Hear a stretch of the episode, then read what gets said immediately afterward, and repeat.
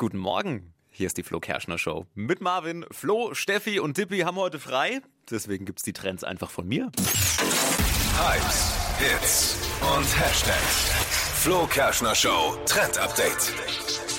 Es wird heiß am Wochenende und da kommt dieser TikTok-Trend jetzt genau richtig. Wassermeloneneis zum selber machen und das ist auch noch fast gesund. Ihr müsst einfach eine Wassermelone in große Scheiben schneiden und dann in so Pizzastücke.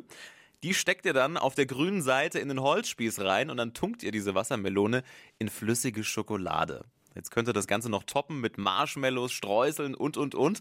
Und dann kommen diese Wassermelonen-Pizzastücke einfach in die Gefriertruhe. Bisschen warten, fertig ist ein super leckerer Eissnack für dieses heiße Wochenende. Ich habe es schon mal ausprobiert, es macht süchtig. Verpennt keinen Trend mehr mit unserem Flo Kerschner Show Trend Update.